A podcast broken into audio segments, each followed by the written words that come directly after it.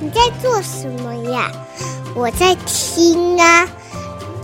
你在听什么呀？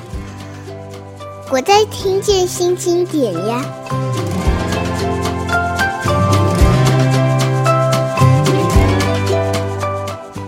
听见新经典的听众朋友，大家好，我是今天的主持人梁新宇。今天很特别啊，我们要连线人在法国的一位译者朋友。他叫徐雅文，雅文最近帮我们翻了一本重量级的书哦，就第一本研究吴明义的专书，作者是关守琪，书名是《人类式的文学》。雅文你好，你好，心怡姐好。雅文现在在法国的哪里？我现在我其实我都笑称自己住在那个法国的远的要命王国，我住在其实嗯。里昂附近的一个山上，那我们家开门开看出去都是牛啊、羊啊、山林啊，所以其实是一个离城市蛮远的地方，是一个小乡下这样子。听起来很迷人的地方哎。呃，对，其实风景很迷人，景致很，就是是一个很舒适的环境。嗯，那对于我这种在在家工作的自雇者。嗯，又特别的舒服，因为天天都要在家里面，不能，如果是关在城市里面的小房间里，可能没有办法有这么好的工作环境。真的？那那个气候呢？呃，我们家海拔蛮高的哟，我们家海拔大概有六百公尺左右，所以夏天也不会太热，对吗？对，夏天最热，呃，其实这几年温室效应的关系，大、呃嗯、大家都知道，就是其实温度最高也会升到三十七八度。嗯嗯嗯。但是那个就是时间不会太长，大概大概就是两三天。啊，好羡慕哦！对于在台北盆地的人来说，太羡慕了。没错，那像现在我们这边，今天早上出门的时候已经降到零度左右了。哇，听到你的那个生活环境，我就觉得非常羡慕。雅文是在法国待很久了吗？到明年二月为止，已经十年了。哇哦，所以你是大学毕业就出去吗？还是？呃，没有。其实我大学毕业之后，我念的是在高师大念华语教学研究所。嗯嗯嗯嗯，在做翻译之前，其实我做了十年的教学，一直到我拿到硕士的证书之后，刚好巴黎的第七大学他们在征老师，那我也借着教育部外派的一个计划，到巴黎大学第七大学任教了两年。那两年任期结束的时候呢，其实有蛮多契机，刚好就是结合在一起。第一个是我那时候怀孕，那我想要转换一下我的人生的跑道，嗯。因为我可能我意识到我自己可能要以小孩的以小孩为主了，嗯、那教学可能对我来讲不是那么嗯，我我没有办法付出那么多心力。嗯，那第二个就是那时候刚好我到别克布拉格去旅行，回来的时候有一个呃朋友邀请我一起跟他翻译呃猫头鹰出版社的《布拉格漫步》这本书，那是 Lonely Planet 出的一本。呃，漫步的路径的书是。那我一做觉得说，哎，这个还蛮适合我的这个工作。第一个方面是说，呃，我可以变成一个自由工作者，嗯，当我自己的老板。嗯，那另一个在技术层面方层面上的考量是，我从大学就一直觉得我不是一个很善于把自己对。文学啦，小说的感受很有条理，很呃理论性的、系统性的表现出来的人。那作为一个译者，其实我觉得我要做的就是去感受作者的文字，然后用我自己的想法，不一定要很有系统、很有理论的条列出来，但是我可以把它变成我的文字，变成中文，呈现给台湾的读者。嗯嗯嗯嗯，那我觉得我是透过这种文字来呈现一呃一个文化也好，书也好，我所感受到的美好。那诠释的人就交由读者去诠释，所以我就不用去做那个我不太擅长的事情。哦，对，那现在会怀念吗？还会怀念那个华语教学的那一段吗？偶尔会有一些悸动，但是。其实我觉得，目前对我来讲，翻译是一个我蛮喜欢的工作。那我也给自己一个承诺，最少就是做十年，嗯，看我自己能够做到什么样的地步。嗯，那当然这，这、嗯、这个这个这条路上也感谢很多出版社的信任，一直能够给我机会，嗯、还有法语译者协会的翻译奖的鼓励。嗯，其实因为翻译这条路其实蛮孤单的，因为我们没有同事。对啊，嗯、而且其实所得非常的低。嗯嗯，但是他所得到的成就感蛮大的，就是我。刚刚有提到说，我觉得这个是能够符合我当初教学的热情，是把一个文化传递到另外一个国家。嗯嗯嗯，就是因为华语教学，他教的对象是外国人。对对，所以当时候我是把这个。呃，台湾的文化也好，台湾的语言也好，传递到法国。那现在我想要反过来，嗯、把法国的文化啦、嗯、法国人的文学啦，传递到台湾，嗯、变成就是反方向的这样子来做。嗯嗯嗯，所以成就感很大。是哈，我看你发的类型其实还还蛮宽的，也有精油类，对不对？我觉得很迷人。然后文学作品啊，然后像可能还有一些旅游、生活这类的东西。对，没错。其实我觉得这个也是当译者的一个嗯福利吧，嗯，怎么说？我们因为我们常常会接触到不一样的文类、不一样的主题，那我们每翻一本书，其实就是在学习新的东西，我们要去接触新的领域。那这些领域可能在我没有翻译的时候，我不会特地去接触，不会特地想要深入的去探讨。嗯嗯嗯嗯。可是其实去接触之后，发现蛮喜欢的。嗯。对啊，我觉得这个是以前我觉得做出版，不管是不是做编辑，其实最早的时候对我来讲，我觉得做行销计划比做编辑更好玩，因为我们速度更快，嗯、就是同一个时间，一个编辑一个月编一本书，然后可是一个行销可能一个月就要左手右手的处理很多本书嘛。所以节奏很快，嗯，然后这些书籍的类别可以天差地远。这个是我觉得，呃，做出版每一个学问好像拿到一把钥匙，开个门进去看一看，我觉得那个是很迷人的事情。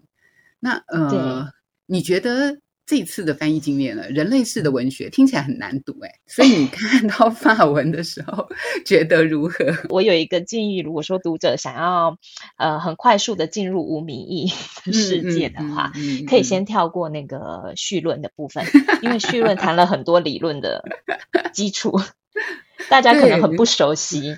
因为、嗯、我觉得，嗯，读者对于吴明义很了解，但是呢，在绪论的部分，这也是这本书最大的特色之一。它是从呃汉学，甚至是比较文学的角度，可能来来看吴明义的文学。嗯、那一般我们在台湾的习惯，我我自己作为中文系出身的那个习惯，嗯，我们在分析一个文学的时候，其实。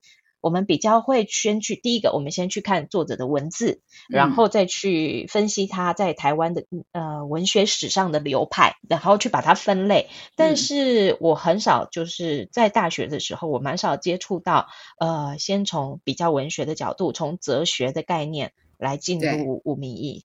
所以绪论其实它难是难在我们对于理论的不熟悉。嗯嗯。那但是进入了第一章、第二章之后，其实有蛮大量的。无名义的文字，嗯，然后有很多的举例，嗯，所以读者可以比较快的找到他们熟悉的点。OK，我自己做这个书的经验是，嗯，其实其实绪论的这一章啊，真的是知识量很饱足的。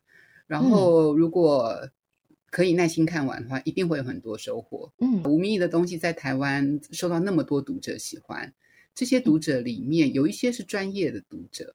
比如说，专业的自然科学领域的读者，或者是专业的文学读者，那或者是横跨两界的哈。那呃，但是这本书对我来讲最有意义的事情是，它提供了一个国际的视角。虽然我都笑说那个关守琪的中文实在太好，好到我常常会忘记他是外国人。对，然后 对，你就跟跟他每次碰面都直接讲中文，也没有任何问题。而且而且，因为他他跟吴明已经认识了好好些年了嘛。嗯、我记得二零一六年的时候，复眼人出新版，那时候在台北关守琪就还有一场活动是跟吴明对谈，在信鸽做主持。对对，所以我就觉得连我都认识关守琪很久了。然后我会忘记，我会忘记它背后的那个知识体系所带给我们的新的视角这件事情。没错。可是看这个书的时候，呃，我就整个想起来，我觉得我们直观性的去喜欢一个作品，任何人的作品都没有问题。但是另外一种补充知识型的、比较有脉络的方式去理解一个作品，是很好的养分的提供哦。没错，我也觉得它是是一个抽开单一文化的限制。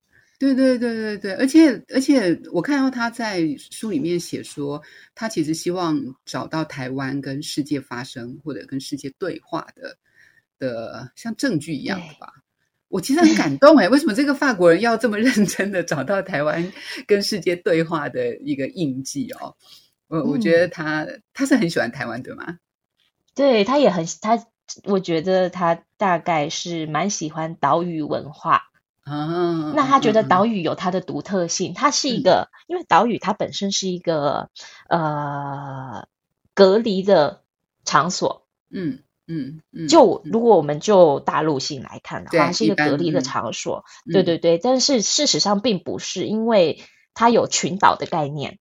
对，那群岛它就是一个连接，嗯，跳跃，嗯，然后其实如果我们反过方向来看的话，我们是向全世界开放的。对对，所以他他他对于这个概念蛮。他蛮喜欢这个概念，嗯、对，蛮着迷的。对，那他一直觉得台湾有很多岛屿作家，事实上是一个世界作家。嗯嗯嗯嗯嗯，对，我觉得他也常常从这个角度来看台湾的作品。对，而且呃，在他开始用这个题目来研究吴宓的作品，其实很早，那个时间大家对人类世的讨论还不像现在这么多。嗯、我觉得他可以找到人类世这个这个角度来。来综观吴宓的好多作品之间的关联，嗯，我觉得其实很不容易，因为连吴宓自己都没有意识到自己的写作，嗯、呃，从从最早的《蝶道》啊，嗯、或《迷迭志》的时候开始，跟人类世之间有什么有什么关联？但是作为一个旁观的研究者，可以找到这样子很很客观，但是也很有说服力的脉络，而且很有启发性。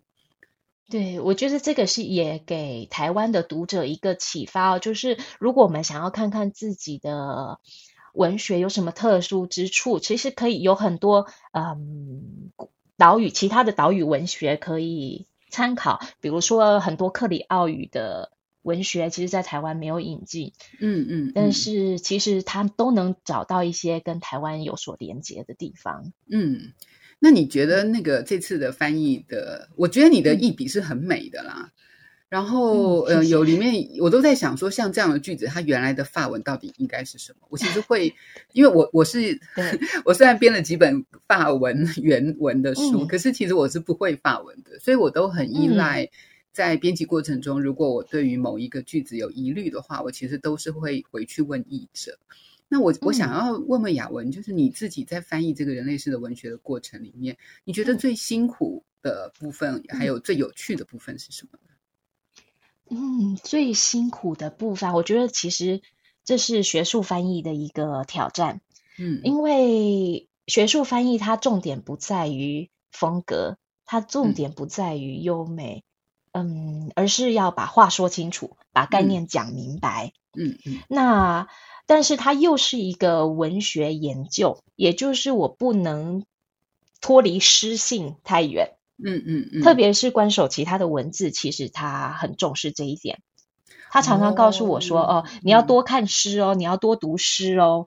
嗯” 他常常要提醒我这件事情。所以不是不只是因为吴宓的的不管散文小说里面充满了诗的意象。嗯小关的写作本身也是大量用诗的意象跟语言在进行的吗？对，其实看他的每一个章节的安排就可以知道，嗯嗯，他找到了吴宓的水的意象，啊、呃，岛屿的意象，嗯，还有各种他从各种不同的呃自然的元素去切入，所以我既要把话说清楚，又不能失去他原本的诗意的感觉。嗯，所以在这之间，其实我也跟他讨论蛮多的，花了很多时间。我一直在跟他确认说，我这样翻可不可以？这样翻够不够清楚？嗯，因为就一个台湾读者来讲，我需要他清楚。那对于作者本身来讲，他需要他很有诗意。那这也是我第一次，嗯、可能 第一次这样直接跟作者对话，因为因为一般来说我们在翻小说的时候，虽然常常也会遇到呃自己不清楚的地方，嗯。但是这个我觉得是作者赋予译者的一个责任跟一个嗯自由发挥的空间，嗯，那个是我们必须要去感受，嗯、然后必须要去揣摩出作者的、嗯、作者的想法，所以通常我也不太会跟作者确认，嗯，因为我觉得文字上作者写完之后，他交给读者，那读者要怎么诠释，已经不再是他的。他可以管辖到的范围了。另外一方面是，除非那个作者是也懂中文的，不然的话你，你你跟他讨论可以讨论具体的问题啦，嗯、但是但是很难讨论说我这样的中文对有没有贴近到你的意思，因为他他除非他中文很好嘛，对不对？对，所以的确是，嗯、尤其是越文学性的东西。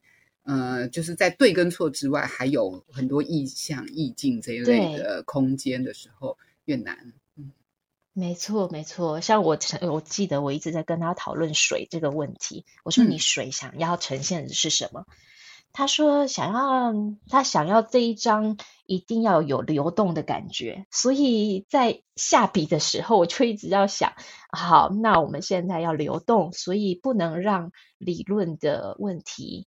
来让读者在阅读的时候被切断，所以在这个部分，其实我没有像在翻译文学作品的时候那样用那么多的成语来堆叠，嗯，用那么多，嗯，呃，用那么多的意象文字来堆叠。我比较倾向用简单明白的字，嗯，让让读者明白我们要讲什么，作者想讲什么这样子。所以它每一章都有一个重点嘛，就是都有一个。要雅文你达成的指标嘛？也没有，他管不了那么多，吓死我了！我想说，对这个作者要求好高，尤其是家人在旁边。没错，他他其实一方面要求很高，因为他在我开始阅呃开始翻译之前，我有跟他说好，你现在开开一个书单给我。嗯，我开始翻译的之前，你要我看哪些书才能够进入你这本书？哇哦！然后所以开了多少本给你？没有，他只是说你去把德西达，然后 瓜达西，就是念一念这样子。嗯、但是其实，在这么短时间内，我很难把这些哲学大概念通通都吸收，然后然后表达出来。所以我大概也只能知道，我要比呃读者清楚说这些他的那些呃专有名词在说什么。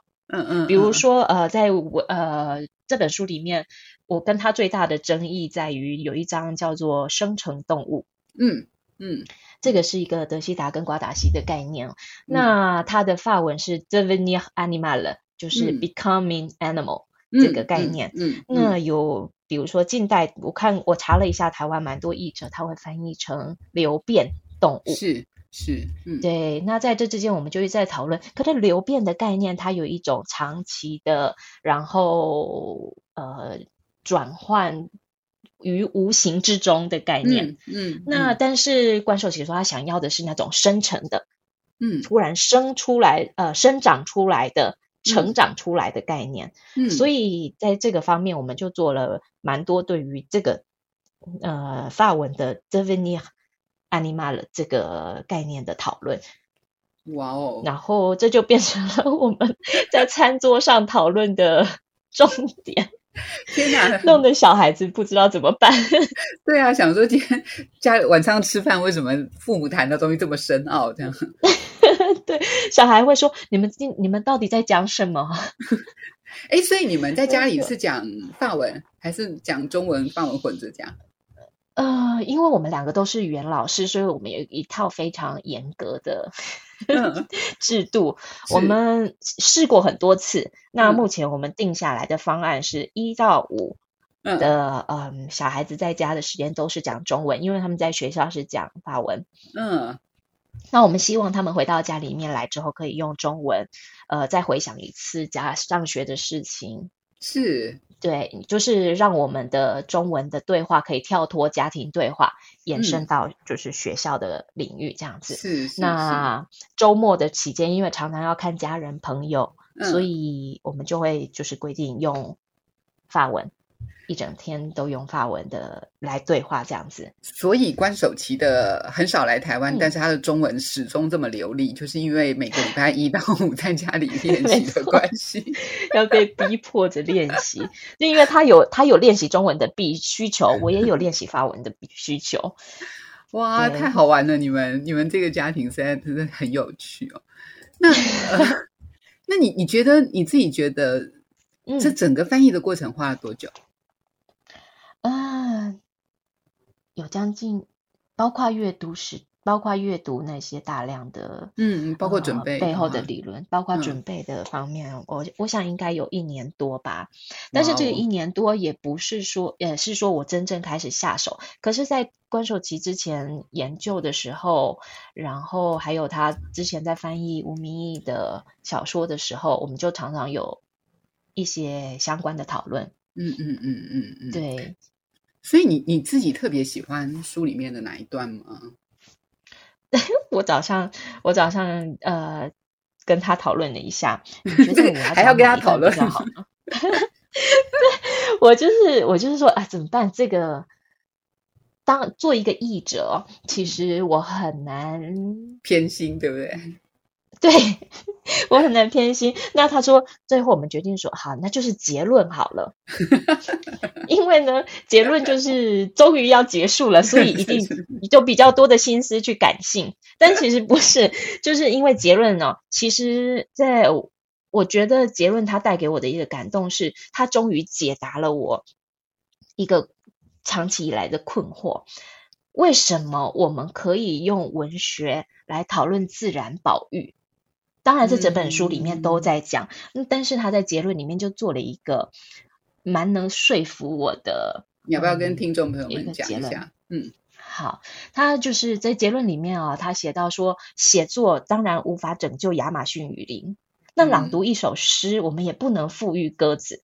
嗯嗯，然后文学的存在，文学跟艺术的存在，却能开启一扇门。嗯，它能带着我们通往框架之外啊，穿梭惯常的思绪之间。所以，当我们在解读一个台湾作家的目的哦，不在于探索他如何保护生境跟濒临绝种的生物，而是去构思一个更具体的以公共利益跟多元且共享的未来为优先考量的集体。他有引用到昆昆德拉在《小说的艺术》这本书中说到：“小说不是研究现实，而是探索存在。这个存在不是说已经发生的继承的事实。”而是人存在于其间的一种可能的场所，也就是说，所有的人类可以成为的、可能做到的一切。小说家不是历史学家，也不是先知，他只是探索存在的一个人。嗯嗯，就是因为如此，他才觉得吴明义是更值得探讨的对象，因为他呃用他的视角，虽然这个视角是有局限也有矛盾的，但是他仍然很努力的。用他的这个，他他可以做到的范围去照亮台湾日常现实的灰色地带。他意识到的是，世界上不管是婆罗洲的森林、梦幻湖、台北的中华商场，或是台湾的东海岸，这些地方都不应该是一个被封闭起来的世界。我们要把它打开来，去看它跟什么元素连接在一起。所以，海洋它是一种连接的呃介质，嗯嗯嗯，而不是截断的物质。是。我其实看到这一段的时候非常感动啊，就是我那时候有一个个人的想法，就是我不知道吴明益看的时候什么感觉，但是呢，嗯，我作为一个编过吴明益几本书，然后也也编这本书的编辑的角度，我当时就会想说，难怪关守琪这么懂吴明益的作品里面的东西。嗯，其实他这次研究吴宓的作品，其实横跨很多时间嘛，从最早的的那个《迷迭志》开始，嗯，一直到单车吧。嗯，所以这中间，嗯，这中间的这个写作这么漫长的时间里面，吴宓不一定很清楚自己的。他当然每一本都有他自己想做的事情，他有他想要尝试的东西。可是没有一个写作者有办法在在二十年前就知道二十年后我要走到什么位置。嗯、所以，对，所以可是看到有一个人是可以这么这么掌握他的作品本质的方式来、嗯、来用一个宏观的角度来看这个他的这些作品如何跟世界，嗯，或者跟这个时代对话。我我觉得非常恰如其分。对，他自己也在序论里面有提到，他说他也蛮感谢吴明义这一路走来始终如一，也就是他有一个中心的想法，嗯嗯嗯、有一个中心的关怀，他一直都存在。我觉得吴明义的那个求变是，我想他的读者应该都非常容易可以。看得出来的，错哎，作为他的编辑，因为他的求变，我们也压力很大，这样。但是是，但是是愉快的压力。你知道，压力有分很多种，嗯、有的是真的让你觉得有，他会 push 你得到东西，或者 push 你去把自己自己 upgrade 上来的，这种我叫做愉快的压力。嗯、我自己其实是对于天桥那段非常的有兴趣的原因，是因为，呃，因为这个书主要谈他的生态批评嘛，对。可是没有人想到天桥跟生态批评也有关系。嗯，我觉得呃，小关可以把它连起来，然后给了我们一个更宏观的世界。嗯，我觉得它打通了不只是他在自然书写这一块的脉络，嗯，也打通了他对社会或者是人的关怀的这一块。对我，对我觉得我也觉得说这本书他要谈的其实不只是无名义，他要谈的更是。整个台湾作家的关怀，要谈的是各大方向的科幻、奇幻这样子的写作的方式。因为其实我以前呃跟着他，我也看了很多科幻的作品，看了很多奇幻的作品。那科幻的作品，其实我们看久了会觉得，那是一种世界末日的书写，就是在末日到来，好像世界末日就在眼前，那你要怎么去反应？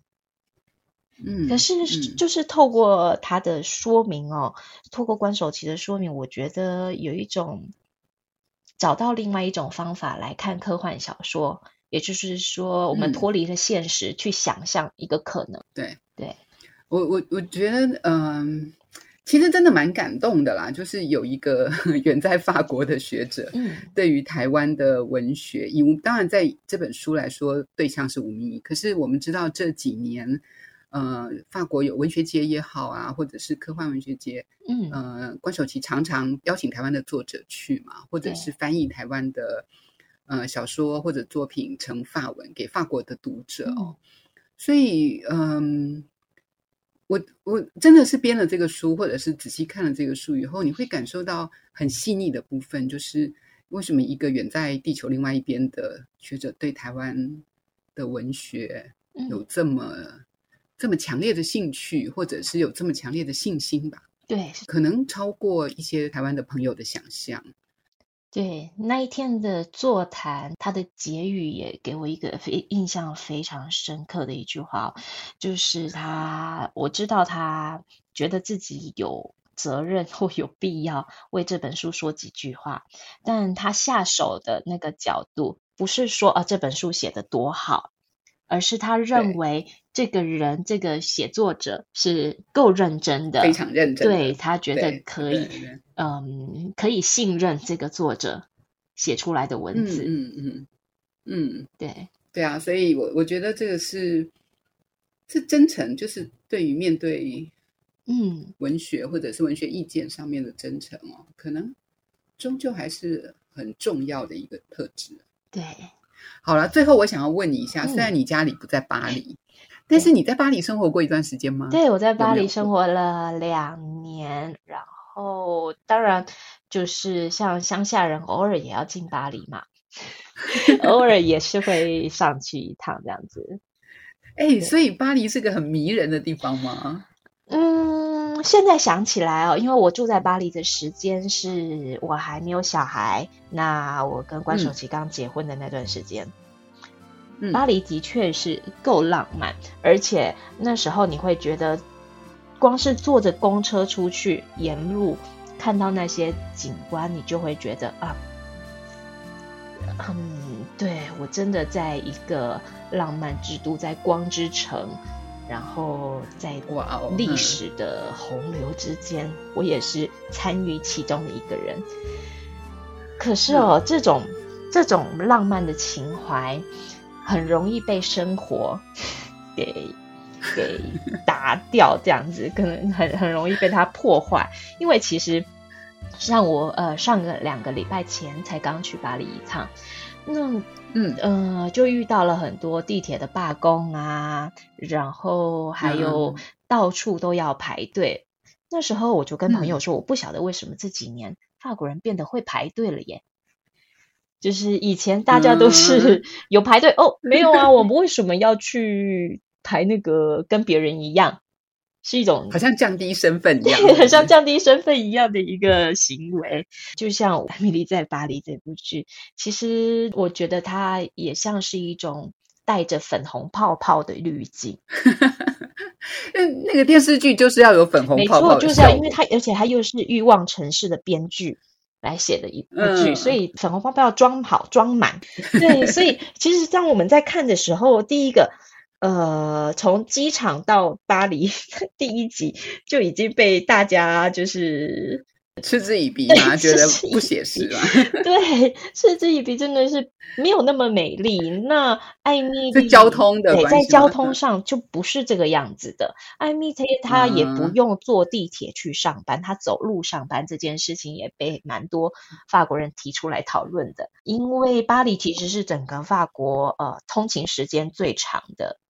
城市啊，呃，短则三十分钟，嗯、就是一个小时是正常的，嗯、对。但是他走路就可以去上班，这件事情让 大家匪夷所思哦。他要赶地铁就不会这么浪漫，对，而且还踩着高跟鞋，对对对对，就没有办法。但是呃，法国人整体来说，是不是还是保留着比较多的阅读习惯？比如说，在地铁上看书的人，嗯、是不是还是比台湾普遍来说多一些？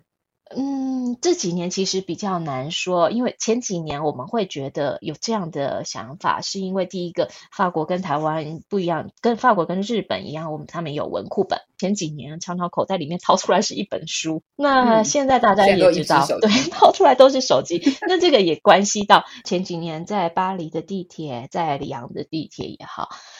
就是没有任何的讯号，嗯、就连传简讯、打电话都是不行的。这个是政府刻意的？没有哎、欸，我不觉得。哦，不是，所以只是因为没有建设，只是因为没有没有基地台。没错，没错，没错。哦，原来这几年比较难观察的原因，也是电子书开始发达了。嗯嗯嗯，所以有人手机看的是电子书。对，那纸本书就是放在包包里面也重嘛。嗯，对，所以我蛮难观察这一点的。但是我不晓得台湾现在一本销售量，一本书的销售量怎么样叫做好？在法国大概是一千一千五，就叫做卖的好的书，叫做好。对，我真的，但是阅读习惯不一样，是真的，就是阅读的文类不一样。他们对于小说的重视，对于故事的欣赏。嗯还是我觉得在这个方面，嗯、就这个方面来说，比台湾读者来的踊跃一些。比如说，我们家有一个高龄八十八岁的曾祖母，关守琪的曾祖母，她八十八岁了。是，她在两年前跟我们要了一台电子阅读器。她、嗯、晚上的消遣就是阅读，因为但是因为她的手没有办法再支撑那个书本的重量，所以她就跟我们说啊，圣诞节送我一本。电子阅读器吧，然后接着就是，他就每隔一段时间会跟我们要一个书单，让我们把书放进他的阅读器里面，这样子。那都是小说为主吗？对，他主要看小说，他不会不太有生活类的书籍，不太有工具书，就是小说。哇，好棒哦！嗯，我我希望我如果可以活到八十八岁的话，我也还可以继续读小说。今天谢谢雅文，我们就很期待你可以。早点回来台湾，那我们台北见喽！谢谢心怡姐，嗯、谢谢，拜拜。